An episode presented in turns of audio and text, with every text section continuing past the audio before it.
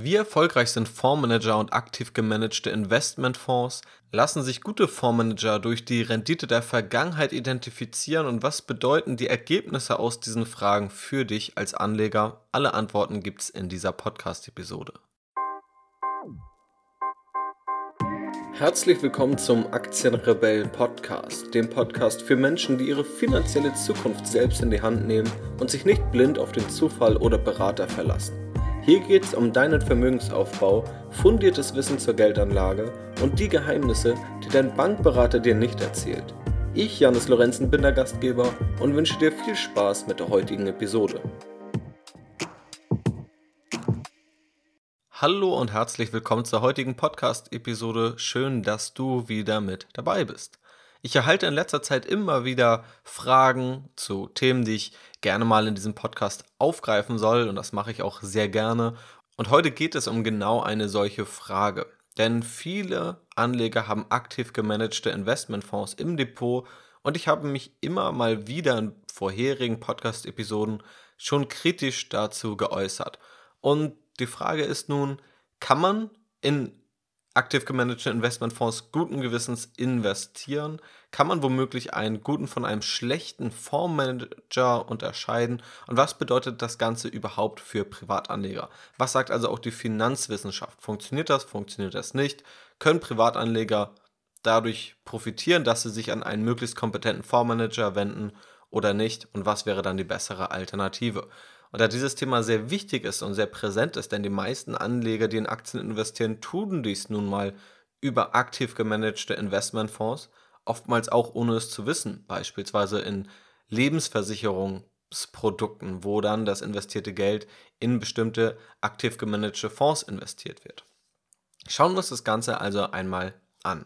Und zuerst geht es darum herauszufinden, wie gut ist denn die Rendite, die Fondsmanager erreichen. Ja, ein aktiv gemanagter Investmentfonds funktioniert in der Regel so, dass eben ein Fondsmanager an der Spitze steht, womöglich auch mit einem Team und dieser aktiv Entscheidungen trifft. Er entscheidet also, wann ist er wie stark in Aktien investiert, in welche Aktien ist er investiert, welche Aktien kauft er, welche verkauft er.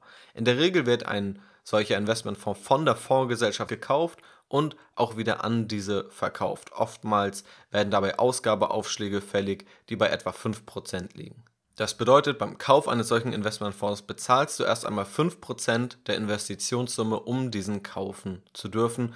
Das ist ein großer Unterschied zu den börsengehandelten Produkten, bei denen du eine Orderprovision an der Börse zahlst, beziehungsweise an deinen Online-Broker zahlst, die in der Regel deutlich geringer ist als eben diese 5%. Aber das nur so zum Hintergrund. Wir wollen uns hier vielmehr das Produkt bzw. auch den Erfolg dieses Produkts und der Fondsmanager an sich anschauen. 1997 wurde eine wissenschaftliche Studie von Carhartt veröffentlicht. Dieser hat 1892 US-amerikanische Aktienfonds über den Zeitraum von 1961 bis 1995 untersucht. Das Ergebnis 94% aller aktiv gemanagten Fonds blieben hinter ihrer Benchmark, also dem normalen Vergleichsindex, dem Marktdurchschnitt, zurück. Farmer und French, zwei der renommiertesten Finanzwissenschaftler, haben ebenfalls 2010 eine Studie veröffentlicht und haben den Zeitraum von 1984 bis 2006 untersucht. Hier waren es etwa 97% der aktiv gemanagten Fonds, die den Vergleichsindex nicht schlagen konnten. Es gibt noch weitere wissenschaftliche Studien, die auf lange Sicht Investmentfonds untersucht haben und alle kommen zu diesen Ergebnissen mit leicht variierenden Prozentzahlen. Aber über 90% der aktiv gemanagten Investmentfonds schaffen es im Aktienbereich langfristig nicht den Markt zu schlagen. Ganz interessant, um herauszufinden, wie erfolgreich Fondsmanager sind gegenüber dem Gesamtmarkt, ist auch die SPIVA Scorecard. S-P-I-V-A Scorecard. Kannst du bei Google eingeben. Das ist eine Untersuchung von dem renommierten Rating-Unternehmen Standard Poor's. Diese Untersuchung für unterschiedliche Regionen und unterschiedliche Zeiträume eben diese Statistiken. Wie gut ist die Rendite von aktiv gemanagten Fonds? Wie viele schaffen es, den Markt zu schlagen oder eben auch nicht? Und wenn wir uns das Ganze mal anschauen, mit Daten zum Ende 2017, ja, das sind die aktuellsten Daten, weil das Ganze in der Regel jährlich aktualisiert wird, dann sehen wir, in den USA haben es 84% der Fondsmanager nicht geschafft, den Markt über die letzten fünf Jahre zu schlagen. In Kanada waren es etwa 82%, die es nicht geschafft haben. In Chile waren es ganze 93,5% der Fondsmanager, die den Markt nicht geschlagen haben. Und in Europa waren es 73 Prozent, die das Ganze in den letzten fünf Jahren nicht geschafft haben. Das Ganze gibt es noch für weitere Regionen, aber was wirklich klar wird, ist, dass Fondsmanager im Durchschnitt stark unterdurchschnittlich abschneiden. Und wenn du einfach blind irgendeinen Fonds auswählst, dann ist die Wahrscheinlichkeit sehr groß, dass du unterdurchschnittlich abschneiden wirst. Wie kann das denn aber sein? Fondsmanager sind bestens ausgebildete Experten. Diese waren oft an irgendwelchen Elite-Universitäten, haben besten Informationszugang, haben alle Tools, die man sich nur wünschen kann, haben sogar oftmals Zugang zum Management und können da ihre Fragen loswerden, beschäftigen sich den ganzen Tag mit der Aktienauswahl und der Analyse der Aktienmärkte. Und doch schneidet ein Großteil der Fondsmanager langfristig sogar 90 bis 100 Prozent schlechter ab als der Marktdurchschnitt. Der Grund die Märkte sind scheinbar schon sehr gut darin, Aktien weitestgehend fair zu bewerten, sodass nur ein geringer Spielraum für einen guten Fondsmanager bleibt. Dazu kommt, dass Fondsmanager hohe Kosten verursachen bzw. Investmentfonds hohe Gebühren für dich als Anleger in Rechnung stellen. Die Kosten von Investmentfonds mit Fondsmanager liegen in etwa bei 2 bis 3 Prozent pro Jahr. Das ist immer mal variabel, mal ist es etwas weniger, mal ist es etwas mehr. Und dazu kommt eben oftmals noch der bereits erwähnte Ausgabeaufschlag und in einigen Fällen noch eine performanceabhängige Gebühr, wo also im Erfolgsfall dann nochmal 10% der Jahresrendite als Gebühr abgerechnet wird. Auf sowas sollte man auch immer achten. In jedem Fall sind es aber vergleichsweise teure Anlageprodukte, die von ihrer Kostenstruktur in etwa bei dem Zehnfachen der Kosten der jährlichen Kosten eines ETFs liegen. Und was wir hier klar sehen, ist, dass die allermeisten Fondsmanager es nicht schaffen, durch ihr Können diese Kosten wieder reinzuholen. Wir können also schon ein kleines Zwischenfazit ziehen. Wenn du blind in irgendeinen Investmentfonds, in irgendeinen Fondsmanager investierst, wird das im Durchschnitt kein gutes Investment sein. Eine Frage ist natürlich, warum weiß das denn eigentlich niemand? Warum investieren so viele Menschen Geld in aktiv gemanagte Investmentfonds, wenn diese so schlecht abschneiden im Durchschnitt? Dazu gibt es mehrere Erklärungsansätze. Zum einen kennen die meisten Anleger diese Statistiken einfach nicht, weil ja auch die Fondsgesellschaften und die Banken wenig Interesse daran haben, diese Statistiken zu veröffentlichen, da sie ja ihr eigenes Geschäft kaputt machen würden. Zum anderen nutzen viele Fondsgesellschaften den sogenannten Survivorship Bias, also den Überlebensirrtum. Wenn dir ein Fonds gezeigt wird, dann wirst du in der Regel eine Grafik gezeigt bekommen, wo der Fonds in der Vergangenheit den Vergleichsindex geschlagen hat. Und hier ist ein großes Problem. Eine Fondsgesellschaft kann 100 Fonds auflegen. Und nehmen wir mal an, dass nach 5 Jahren 20 Fonds überdurchschnittlich gut abgeschnitten haben und 80% der Fonds unterdurchschnittlich gut, was in etwa der Verteilung entspricht, die wir in der Praxis beobachten konnten über die letzten 5 Jahre dann haben wir immer noch 200 Fonds, die überdurchschnittlich gut abgeschnitten haben und die anderen 800, die werden entweder einfach nicht mehr verkauft oder diese werden einfach geschlossen. Das heißt, es bleiben nur noch die guten Fonds im Rennen und nur diese werden dir gezeigt, sodass du dann glauben könntest, okay, diese Fondsgesellschaft hat 200 Fonds, alle haben überdurchschnittliche Renditen geliefert, das kann ja nur funktionieren. Dabei werden hier einfach die Fonds außen vor gelassen, die eben unterdurchschnittlich gut abgeschnitten haben und so erhältst du nur ein verzerrtes Bild davon. Es gibt auch noch weitere Tricks, beispielsweise mit welchem Index, also mit welchem Markt man sich vergleicht. Und oftmals wird dann in den Vergleichsindex wenn keine Dividenden mit eingerechnet, sodass man die Dividenden nur in den eigenen Fonds mit einberechnet. Das machen einige, aber es ist definitiv kein korrekter Vergleich. Es ist ein Äpfel-Birnen-Vergleich und das ist nur eins von mehreren Beispielen. Denn auch Fondsgesellschaften sind ja bemüht, gutes Marketing zu betreiben und nutzen das auch leider nicht immer zum Vorteil von Privatanlegern.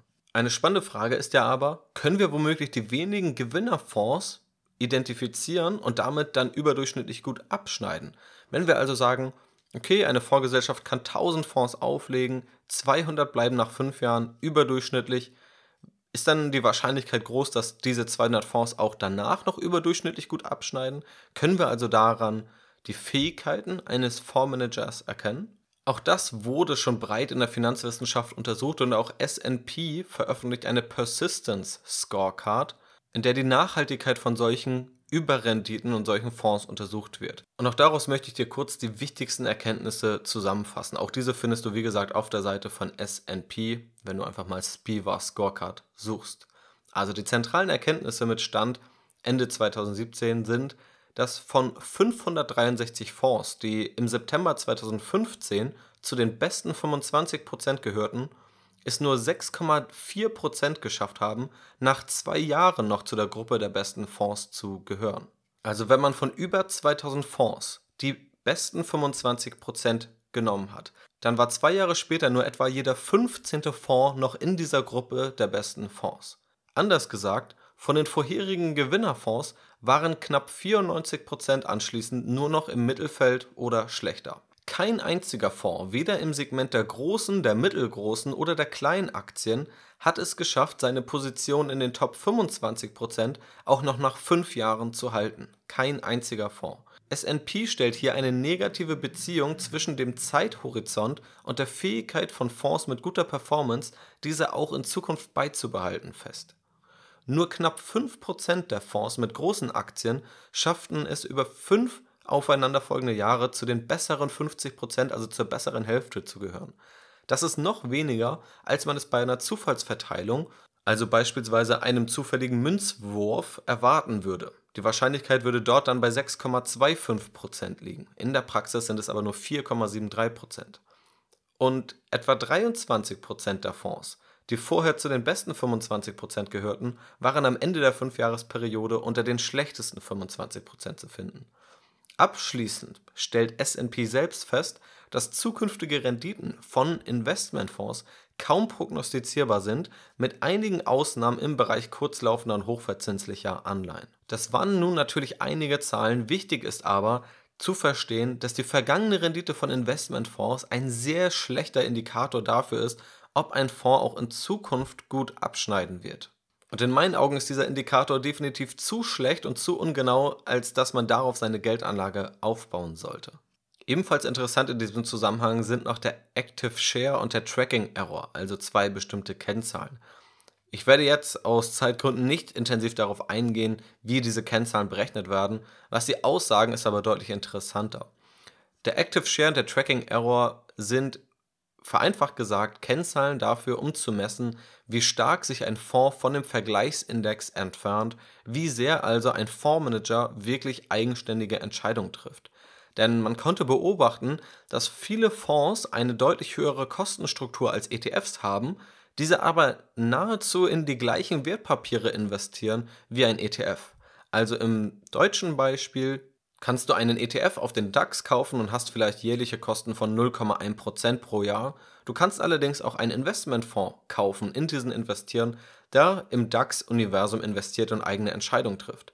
Wenn allerdings dieser Investmentfonds, der vielleicht 2 bis 3% an jährlichen Gebühren hat, kaum etwas anders macht als der ETF, also sehr stark am Index klebt und womöglich zu 90% dem Index entspricht, dann ist es kaum möglich, dass dieser Fonds besser abschneidet als der ETF. Denn der Fonds hat viel höhere Gebühren, aber er trifft zu wenig eigene Entscheidungen, um überhaupt eine Möglichkeit haben, besser abzuschneiden. Also wenn ein Fonds überhaupt die Chance haben will, besser abzuschneiden als der Markt oder als ein ETF auf den gleichen Markt, dann muss er schon eigene Entscheidungen treffen und auch vom Index abweichen. Und viele Fondsmanager und aktiv gemanagte Investmentfonds machen das nicht und damit ist im Grunde vorprogrammiert schon beim Kauf, dass man schlechter abschneiden wird als der Markt und auch schlechter abschneiden wird als ein ETF oder ein Indexfonds, da die eigenen Entscheidungen eben zu gering sind, um die Kosten überhaupt reinspielen zu können. Das bedeutet aber nicht, dass man jetzt zwangsweise besser abschneidet, wenn man auf einen hohen Active Share setzt, beziehungsweise einen hohen Tracking Error, also eine hohe Abweichung vom Index. Denn diese hohe Abweichung führt tatsächlich dazu, dass es immer mal wieder Fonds gibt, die besser abschneiden als ein solcher Index. Allerdings müssen wir dazu sagen, dass es dann auch Fonds gibt, die deutlich schlechter abschneiden als der Index. Also die Spannbreite ist viel größer, anders gesagt, das Risiko wird größer. Wenn du einen aktiv gemanagten Fonds wählst oder schon in diesen investiert hast, der stark abweicht vom Index, hast du die Chance, besser abzuschneiden als der Markt, als der Index. Du hast aber auch die Chance, deutlich schlechter abzuschneiden, wohingegen ein niedriges Abweichen eben kaum zu einer Überrendite führen wird, aber es wird eben auch kaum zu einer starken Unterrendite führen. In der Regel und in den allermeisten Fällen wirst du eine leichte Unterrendite gegenüber dem Markt im Durchschnitt von 1 bis 3 Prozent pro Jahr haben. Also im Durchschnitt schneiden alle Fonds schlechter ab als der Markt. Gerade die Fonds, die aber stark am Index kleben, sind dafür prädestiniert, schlechter abzuschneiden. Was bedeutet das Ganze nun für Privatanleger?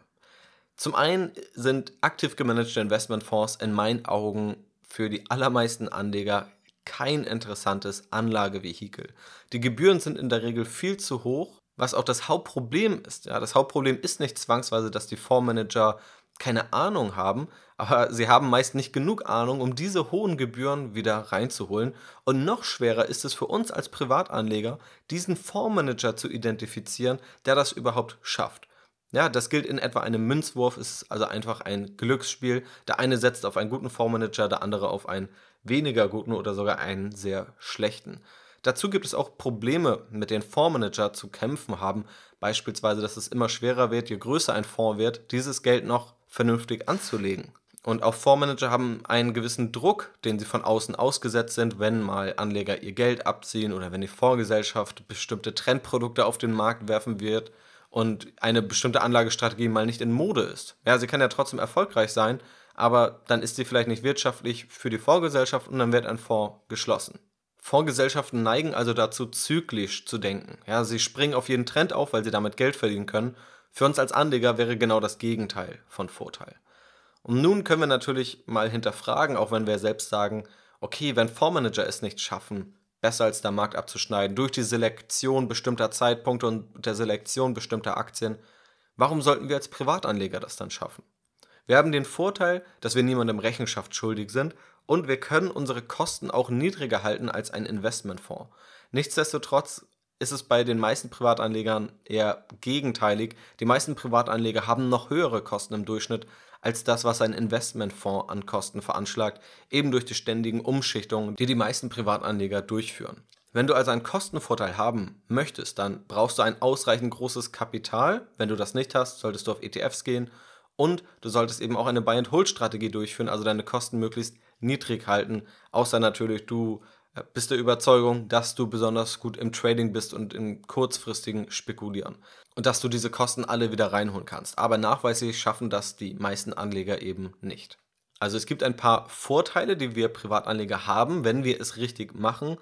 Die wenigsten machen es leider richtig. Und es gibt aber auch Nachteile, die wir bei der beim aktiven Investieren gegenüber Fondsmanagern haben. Wir haben oftmals weniger Informationen, wir haben oftmals weniger Kapital, also wir können vielleicht nicht so gut streuen oder wir können womöglich nicht ja, diese Skaleneffekte nutzen, die ein Fondsmanager nutzen kann. Denn wenn jemand für eine Million Aktien kauft, dann sind die Gebühren daran prozentual deutlich geringer, als wenn jemand für 2000 Euro Aktien kauft. Fondsmanager haben oftmals Zugang zum Management. Den haben wir oft auch nicht. Fondsmanager können sogar oft Druck auf das Management ausüben und das Management dazu bewegen, besser zu arbeiten. Auch das können wir in der Regel nicht. Und meistens sind auch Fondsmanager besser ausgebildet. Sie haben also sehr, sehr gute Ausbildung genossen, haben sehr intelligente Menschen um sich herum. Und auch das haben die meisten Privatanleger nicht. Also es gibt ja einige Vorteile von Privatanlegern und einige Nachteile. Ich würde nicht pauschal sagen, dass das eine das andere überwiegt, aber eins sollte klar werden, und das ist auch die Hauptaussage aus dieser Podcast-Episode, ein Investment in einen aktiv gemanagten Investmentfonds ist in den allerwenigsten Fällen eine kluge, langfristige Anlageentscheidung und es sollte auch verdeutlichen, dass das aktive Investieren aus der Sicht eines Privatanlegers nicht so einfach ist, wie die meisten sich das vorstellen. Ja, es ist möglich, wie gesagt, es gibt Vor- und Nachteile, aber die meisten schaffen es nicht. Das zeigen eben zahlreiche Studien, die wir ja auch schon besprochen haben, nach denen gerade die Anleger, die aktiv handeln, am Ende am schlechtesten abschneiden im Durchschnitt. Aber selbst Fondsmanagern, selbst den ja, ausgewählten, hochbezahlten Experten passiert genau das. Sie erleiden genau das gleiche Schicksal. Sie investieren viel Zeit und viel Geld in ihre Ausbildung und in das Auswählen guter Aktien und das Analysieren der Aktienmärkte und sie schneiden deutlich schlechter ab als der Marktindex, als ein Anleger, der einfach nur ein wirklich simples Buy-and-Hold-Prinzip durchführt.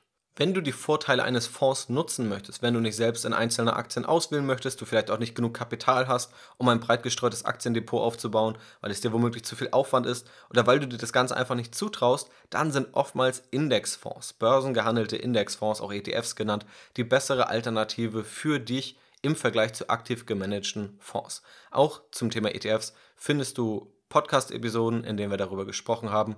Und auch in den Show Notes, also in der Beschreibung dieser Podcast-Episode, packe ich dir einen Link zu einer Videoserie, für die du dich gratis anmelden kannst, wo ich dir noch ja, die Gesetze der Finanzmärkte vorstelle, die größten Fehler, die die meisten Anleger machen und wie du mit ETFs erfolgreich investierst und erfolgreicher investierst als die meisten Anleger und als die meisten Fondsmanager.